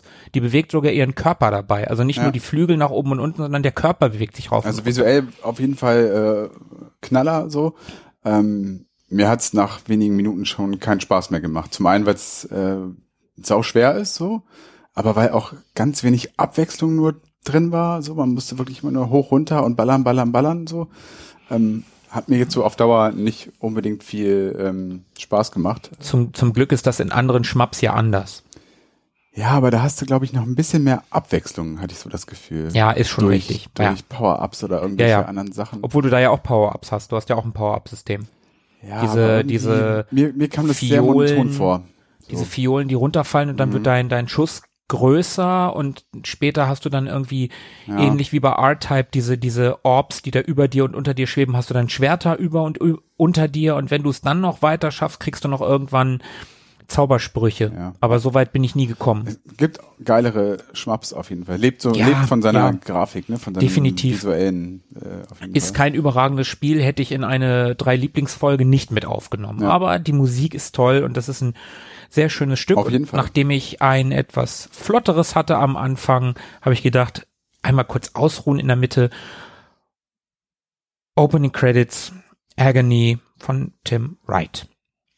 Okay. Tobi, dein letztes Stück bitte. Ja, wir kommen zum Ende. Es wird ein bisschen ruhiger. Und ich wette, das, was jetzt kommt, kennt niemand von euch. Ähm, ich kannte es nämlich selber auch nicht vorher. ja, hört's euch mal an.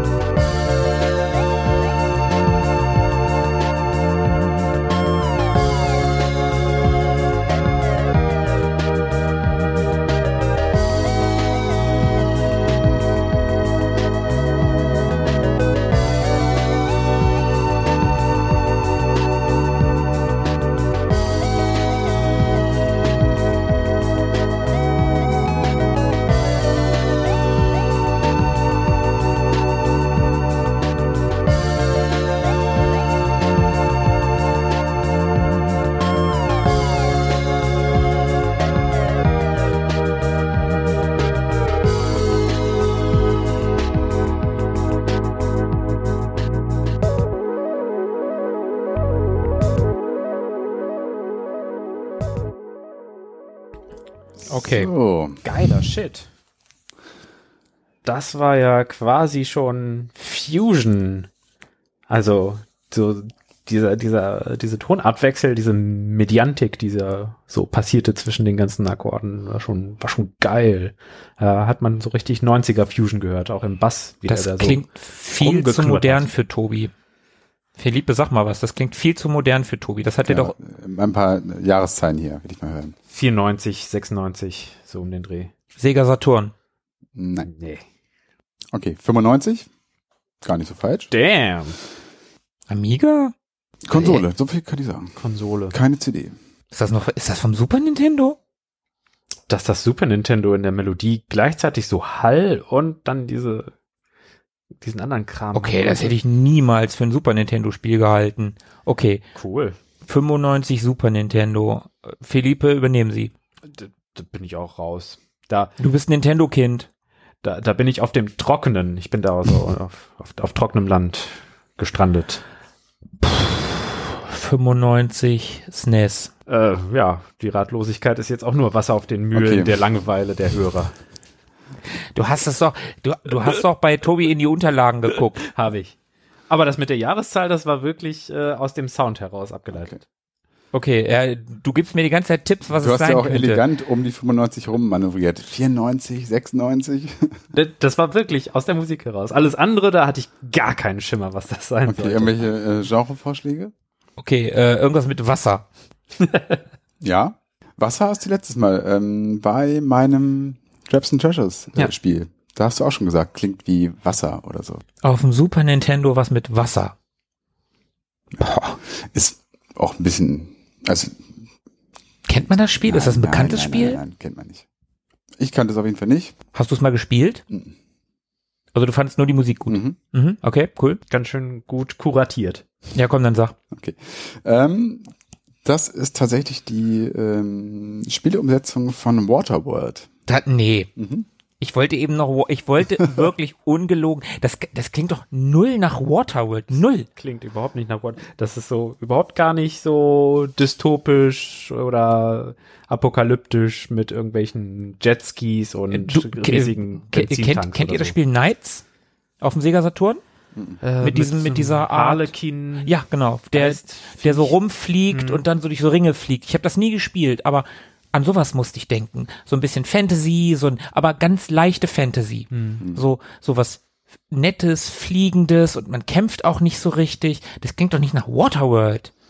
Ähm, Sehe ich ganz genauso. Finde ich auch. Also äh, den Titel, den wir gehört haben, äh, der heißt Diving tatsächlich. Und da passt es schon so ein bisschen rein. Also man Ja, es ist okay, halt, ähm, aber- um es nochmal so äh, aufzulösen, es ist halt ein Action-Plattformer. Es gibt so verschiedene ja, Arten in diesem Spiel. Es gibt einmal so klassische Plattformer-Elemente, wo man ähm, so irgendwo drauf hüpft, Dinge einsammelt und so weiter. Oder eben es gibt so Szenen, in denen du äh, tauchst äh, auf den auf den Meeresgrund und irgendwelche Dinge einsammelst. Und das ist eben die entsprechende Musik dazu gewesen. Das passt schon dann so ein bisschen zu diesem Thema Wasser und Tauchen irgendwie. Ähm, genau, also das Spiel 95 von Ocean natürlich. Ha, Oh Gott. Ocean. Ähm, beziehungsweise In doppelter Hinsicht gut. ja, stimmt. Beziehungsweise von DMA Design fürs äh, SNES entwickelt, äh, von Ocean gepublished.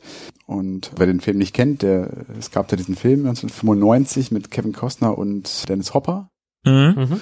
der so im kollektiven Gedächtnis sehr schlecht weggekommen ist. Also aufgrund von War schweineteuer. riesigen, genau, äh, überzogenem Budget, das eh schon bei 100 Millionen lag irgendwie und äh, platter, äh, mieser Story und schlechten schauspielerischen Leistungen und alles insgesamt äh, sorgte dafür, dass dieser Film in der Kritik ziemlich äh, verrissen wurde.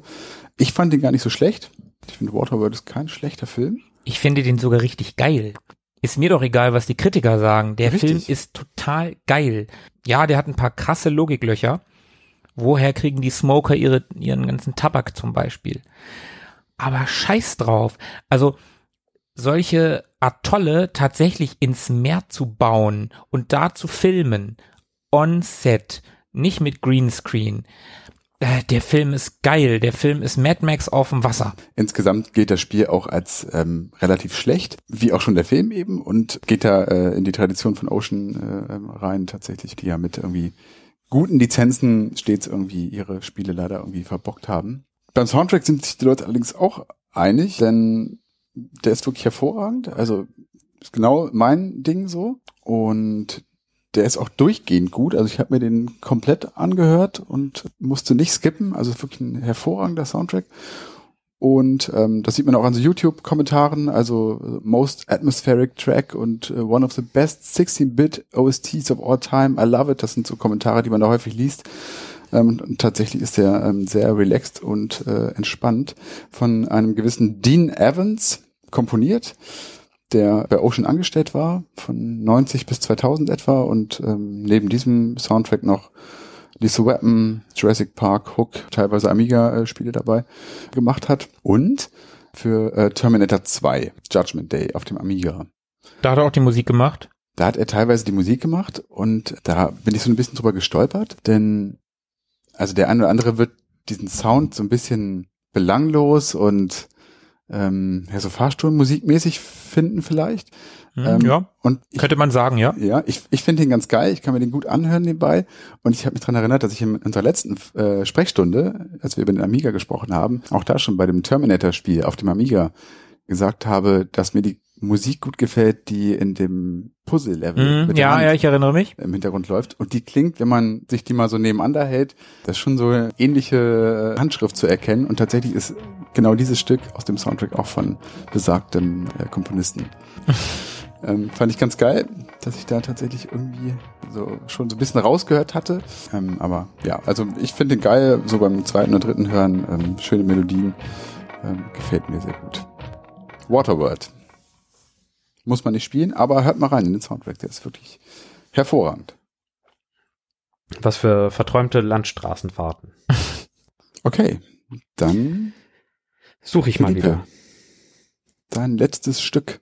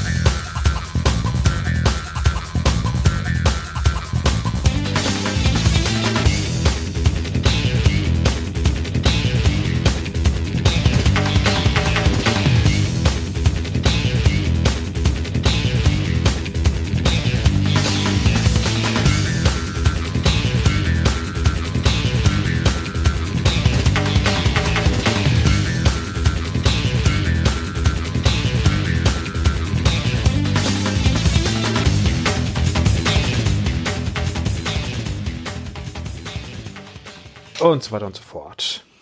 Hm. Wow. Okay. Ich habe so an Dschungel gedacht erstmal. Ich habe irgendwie sofort an Conker's Bad Fur Day gedacht. Für Conker's Bad Fur Day wäre es tatsächlich albern und komisch und schräg genug, ja. Ich habe an Donkey Kong gedacht, ganz am Anfang. habe ich auch so zwischendurch gedacht, ja. Kongas und dieses Affengeschrei irgendwie. Also ich fand's den Anfang irgendwie doof mit den Tieren, das fand ich eher affig. ähm, dann ging diese Gitarre los. Das Banjo, ne? Nee, nee, die Gitarre. Erst kam ja die Gitarre. Diese, diese super krass verzerrte Gitarre. Und die fand ich geil. So ein bisschen Western-Gitarre. An, angezerrte. Ja, aber schon ganz ordentlich. Also die war schon ordentlich gezerrt. Also nicht in so eine böse Richtung verzerrt, aber Mhm. die war halt schon ordentlich, ordentlich verzerrt. Die fand ich richtig cool. Und beim Banjo dachte ich dann wieder, okay, das Coole ist jetzt wieder weg. Das war schon spannend, aber halt nicht mehr cool. Ich habe absolut keine Ahnung. Ich tippe aber mal PlayStation 1 würde ich aber schon sagen. Nee. Ah, doch, doch, doch, doch. Ha! Was erzähle ich da für ein Mist? Natürlich, doch. Okay, PlayStation 1. Ist wahrscheinlich dann auch auf noch anderen Systemen rausgekommen. Mhm. Auf einem anderen System. Auf einem anderen System. Auf dem GameCube. Nee, Auf dem N64. nee, Auf der PlayStation 2. nee, Auf dem Saturn. nee. Auf dem Dreamcast? Nein. da gibt's doch sonst nichts mehr. PC. Ach so. Ach so, na gut, okay. Okay, also Was denn noch? Danke, schon recht. äh, okay, äh, PC und PlayStation 1. Das bedeutet, wir befinden uns, das klingt auch voll nach 90er. Hm. Das klingt, Total. Ja, es ist wirklich richtig. 97, Oh, oh, oh. right? Noch ein bisschen später. 98. Genau. Okay. Also Systemvoraussetzungen auf dem PC Windows 98 ME oder XP. Die CPU sollte 166 Megahertz haben. äh, RAM 16 MB bitte, wenn es geht. Hm. Kommt sofort. Und die Grafikkarte sollte 1 MB RAM haben. Mit DirectX 5. Ah, das waren noch Zeiten. Ey. Ja, Puh. was hat es denn für eine Anmutung? Also, Was ja, seht ihr auf dem Bildschirm? Ja. Dschungel, Abenteuer, Action, ist es ein bekanntes Spiel? Ja, Plattformer. nee. Äh, ich meine natürlich. Ähm, Es ist auch mal was endlich Spaßiges. Oder? Ja, auf jeden Fall was kein Spaßiges. Arcady, ja, genau. Ähm, das ist auch mal nicht der Titeltrack, sondern äh, von, Ist es ein Rennspiel? ja, genau. Von einer bestimmten Strecke oder einer bestimmten Gestaltung. Ja. Äh, Bleifuß Fun. Autobahnraser. Nein. Ganz knapp daneben. Ähm, Aber neben Bleifuß und Autobahnraser gibt's ja nur Also eigentlich nichts. Okay, es ist eher ein Funracer. Arcadig, aber nicht unbedingt Fun. Okay. Ja, doch. Also nicht sowas wie Mario Kart, also kein Nee, Kart Racer. nee. Formel 1? Ähm, Ferrari und Mercedes haben gesagt, ihr dürft unsere Wagen benutzen, aber nicht als steuerbare Wagen, weil sie Angst um ihre, um ihr Image hatten. Also nicht, dass die Spieler die dann komplett vor die Wand setzen und denken, mit dem Das Wagen ich schon mal gehört. und so. Das habe ich schon mal gehört. Need for Speed? Mhm. Tatsächlich? Genau, der dritte Teil. Need for Speed 3. Okay. Mhm. Hot Pursuit. Da durfte man auch äh, endlich in die Polizeiwagen äh, Wagen steigen und Raser mit irgendwelchen Nagelketten äh, stoppen und, und von der Straße rammen und so. Und äh, da gab es eben diese ganzen verschiedenen Modi, also einfach nur Einzelrennen, Tour Turnierrennen, äh, dann so Au- Ausscheidungsrennen, bei denen immer der Letzte rausfliegt und äh, nicht ins nächste Rennen mit darf aber eben auch diese Polizeimodi, bei denen man auf, auf Seiten der Ges- Gesetzeshüter ist. Ich finde, es klingt noch spaßiger, noch Ja, finde ich auch. funnier. Ja. Fun funniger irgendwie. Ne? Also- schon, ne? Darum hatte ich ja Bleifußfahren gesagt, als, Mhm. als wir bei Rennspielen waren. Das war ja so ein, eher so ein Micro Machines-artiges von oben.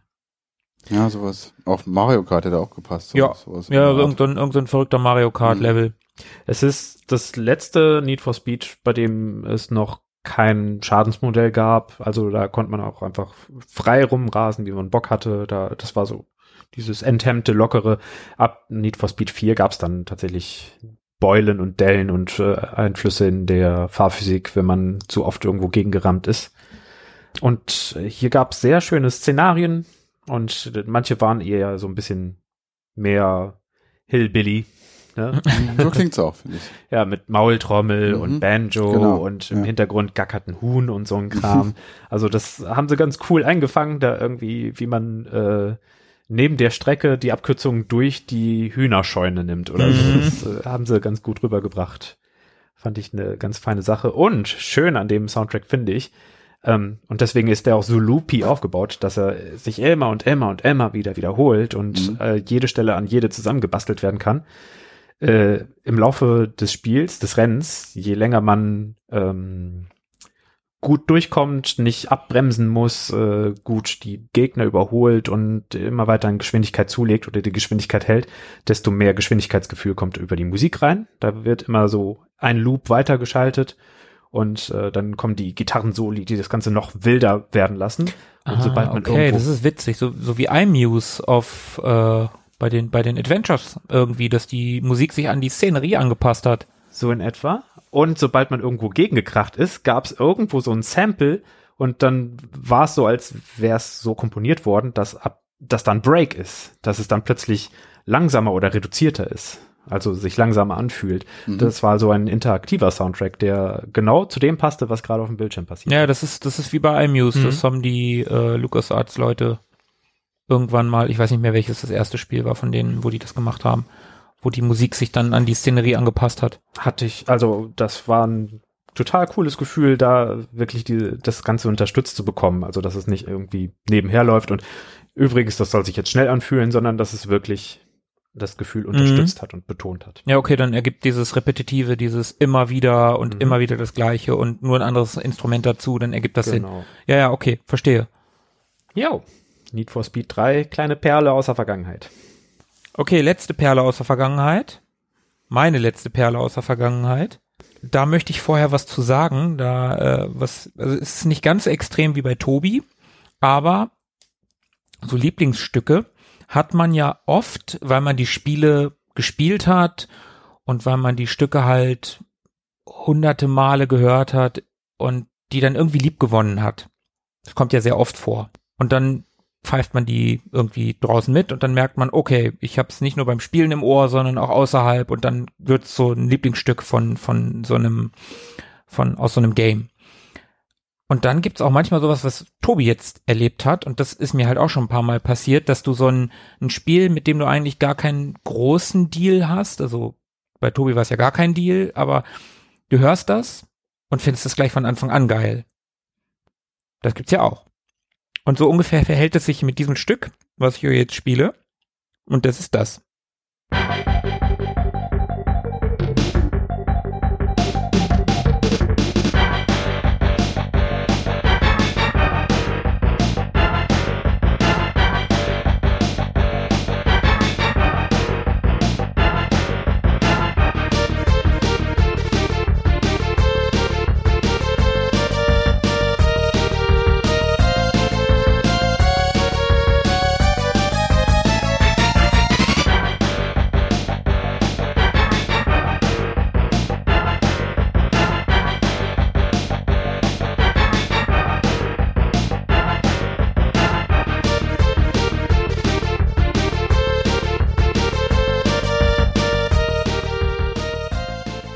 Ja, mein letztes Stück.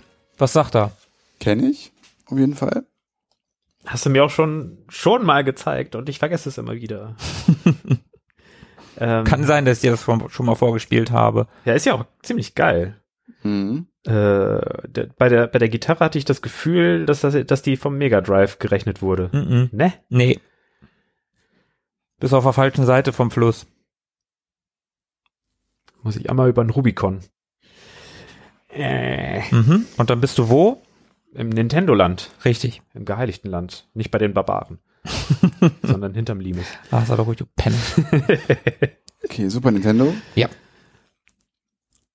Das ist, also ich kenne es auf jeden Fall. Ich habe kein Ding, bestimmtes Spiel vor Augen, ding. aber könnte so von der, vom Sound Rennspiel, Hm, Nee, ist kein Rennspiel. Brawler. Nein. Also da bist du eher noch bei dem Rennspiel dabei. Mhm. Also was Flottes. Mhm, irgendwie, ne? genau. Also, soll ich euch den Komponisten schon mal wieder Ja, sag sagen? mal den Komponisten. Also, der Komponist war Hajime Hirasawa. Mhm. Aha. Ja, es, es, es klingt auch japanisch, finde ich. Mit westlichen Einflüssen wahrscheinlich wieder. Nee, nee. Die, die waren diesmal nicht dabei. Die westlichen Einflüsse, äh, westlichen Einflüsse waren vorhin eher so kleine Septime, große Sechste, das fehlte hier komplett. Ich habe keine Ahnung, wovon du sprichst. In dem Fall habe ich auch keine Ahnung. Also, der Hajime Hirasawa hat seinen Bachelor of Arts in Musikwissenschaften an der Osaka University of Arts gemacht. Der hat das Unternehmen Nintendo, also wissen wir schon mal, dass es ein Nintendo-Spiel ist. Mhm. ähm, knapp zwei Jahre, nachdem er da angefangen hat, auch schon wieder verlassen. Und das ist laut einem gewissen Dylan Cuthbert ähm, auf Meinungsverschiedenheiten mit Nintendo über das Eigentum an seiner Musik zurückzuführen. Darum hat er Nintendo verlassen. Und der hat dann eine eigene Softwarefirma, ich glaube Softwarefirma hat er aufgemacht und da ist er immer noch CEO und war damit ganz erfolgreich. Faith heißen die, glaube ich. Ich glaube Faith, wenn ich das richtig in Erinnerung habe. Hm.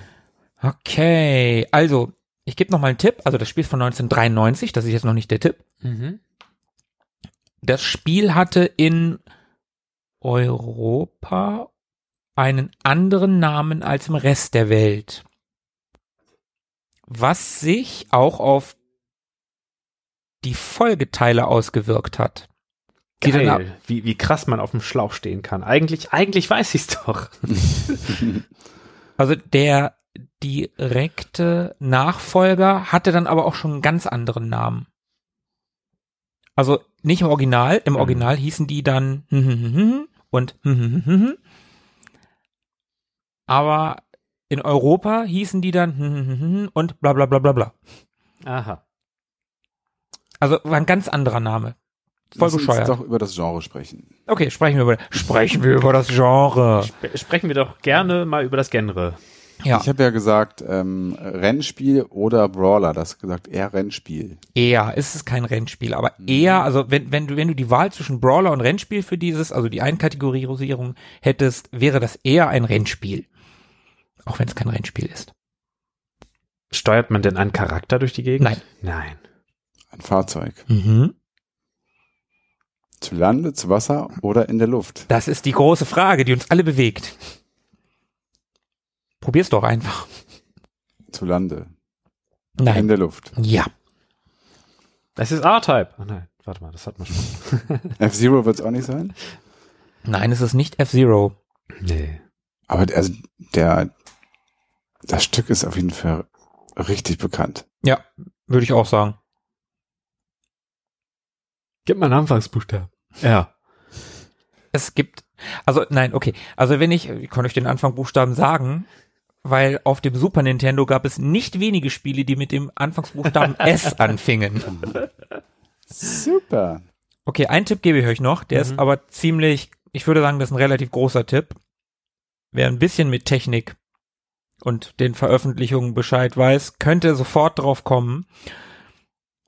Dieses Spiel war das erste, in welches der Super Ah, FF ich weiß es. Ich weiß es, ich weiß es. Oh, Es ist Starwing. Ja, ja klar. es ist Starwing, richtig. Richtig. Okay. Hm? Im, äh, Im Rest der Welt hieß das Ganze Star Fox Ja. Ja. und Star Fox 64 hieß hierzulande, Lüllert war's. ja, irgendwie so Lilat. Ja, genau. Lilat Wars. Lilat Wars 64 und die GameCube-Version hieß dann auch noch anders. Glaube ich, ne? Irgendwas mit Lilat immer noch, ja. Ja. Ne? Lilat Wing oder so, wahrscheinlich irgendwie so, aber die hieß dann auch noch nicht Star Fox. Das Erst hat auch Bock gemacht eigentlich. Das war ganz cool, finde ich. Also damals. Ich habe es ewig nicht gespielt. die Framerate ist halt unter aller Sau und es hat Ja. andauernd Frame Drops und also, ähm, aber ja, für damalige Zeiten, das war der Super FX-Chip war natürlich, das war der Wahnsinn, dass Ja. die dann einen Hilfsprozessor in das, in die Cartridge eingebaut haben. Wie verrückt. Wie verrückt. Ähm, für Star Fox 2, was ja nie veröffentlicht wurde, beziehungsweise erst vor, wann kam das äh, SNES Mini raus? Da wurde es ja offiziell fertiggestellt und veröffentlicht. Da hat der Herr Hirasawa schon nicht mehr mit am Soundtrack gearbeitet. Da hat er nämlich schon nicht mehr bei Nintendo gearbeitet. Aber in äh, die Beteiligten an dem Soundtrack haben seinen Stil noch kopiert. Äh, für Star Fox 64 wurde dieser Stil allerdings dann fallen gelassen und die weiteren Star Fox Spiele mh, basierten dann eher auf dem musikalischen Stil von Star Fox 64 und nicht mehr auf den von Star Fox 1 und 2. Ähm, ich fand das Spiel, ich habe das nie so richtig doll gespielt, aber klar, Nee, so richtig doll habe ich das auch nie gespielt. Man- aber man- ein bisschen. man, man kannte es aus dem Kaufhaus und da, da war das, das war halt eine Grafikdemo, ne? Das war einfach für die damalige Zeit, Prä-Playstation, da gab's kaum was mit Polygonen. Also das war auf dem Super Nintendo ein Polygonspiel. Das war total abgefahren. Mhm. Mit gar nicht so wenigen. Also keine Texturen, aber dafür gar nicht so wenige Polygone, die da auf dem, auf dem Bildschirm waren. Gerade das Schiff sah richtig geil aus. Mhm. Ja, Der. R-Wing, glaube ich, ne? Hieß Mhm. das Ding. Und der Frosch hieß ähm, Slippy, glaube ich. Ja, das kann sein. Wusstet ihr übrigens, das weiß ich auch erst seit, seit äh, der Recherche zu diesem, zu dieser Folge, wusstet ihr, dass es 2016, als es für die Wii U eine, ein Star Fox gab, ähm, da wurde ein knapp 15-minütiges äh, Anime-Special von Nintendo produziert, was man sich auf YouTube angucken kann. Und das gibt's da auf Deutsch. Auf Deutsch synchronisiert. Ja, ja, auf Deutsch Krass. synchron- synchronisiert. Die Synchro ist jetzt nicht so super gut, aber das sieht grafisch schon, schon relativ geil aus. Und am Ende dieses, ich habe mir den heute tatsächlich angeguckt, in Vorbereitung auf den Podcast, einfach nur so. Und ähm, am Ende dieser, dieses, dieses kurzen Animes ähm, sieht man Szenen aus dem äh, Wii U-Spiel, wo man diese Mission, die man in dem Anime sieht, nachspielt. Was ziemlich cool ist. Das ist ziemlich geil. Da sieht man genau, dass dieses, es gibt am Ende halt so einen Bossgegner, den die dann bekämpfen und dann sieht man in diesem, in diesem Anime am Ende, in diesem, in diesem, also äh, in dieser Wii U Grafik dann die, dieses selbe Mutterschiff, was auf die gleiche Weise angegriffen. Das ist ganz cool. Also ist ein ganz nettes Ding und es geht nur eine Viertelstunde und wenn man irgendwie, es ist wieder so ein kleines Kuriosum, sag ich mal. Ich fand's sehr nett. Dass Und- es so ein Crossover über die Medien hinweg ist. Genau. Das Stück heißt übrigens Corneria und ähm, ist das Stück aus dem ersten Level, da wo man auch äh, startet durch diesen ähm, Mhm. ja, durch diesen Startkorridor, wo, wo das wo das Schiff da rausgeschossen Mhm. wird und dann, äh, wenn man da gerade so durch so rausgeschossen, Säulen, ja genau, genau. Durch so Säulen hindurch, die fallen dann so um und Ja, nee, das ist ja erst im Level selber. Ja, ja. wo du rausgeschossen wirst, das ist, äh, aber es sind ja auch, sieht auch so säulenmäßig aus, weil das ja durchsichtig quasi ist. Dieser Korridor, wo du rausgeschossen wirst. So ein bisschen äh, Kampfstern Galactica. Ja, genau, genau, Originalserie. Und dann kommst du da raus und dann geht halt dieser Track los. Und ich habe das Spiel nicht oft gespielt, aber dieser Track ist mir voll im Gedächtnis geblieben. Mhm. Das ist ein richtig Ja. gutes, richtig, richtig gutes Stück. Das Star hat Fox. wirklich so Rock-Komposition voll gut auf den Punkt gebracht. Aber asiatisch, ne? Ja. Da sind sie wieder die westlichen Einflüsse. Okay. Würde ich sagen, sind wir mit unseren Tracks durch. Vielen Dank fürs Zuhören. Es war wie immer ein, ein Fest. Ähm, und ja, würde sagen, bis die Tage. Wir hören uns. Bleibt am Drücker. Bis dann. Ciao. Ciao. Ciao. Mögen die Retro Boys mit euch sein. Immer.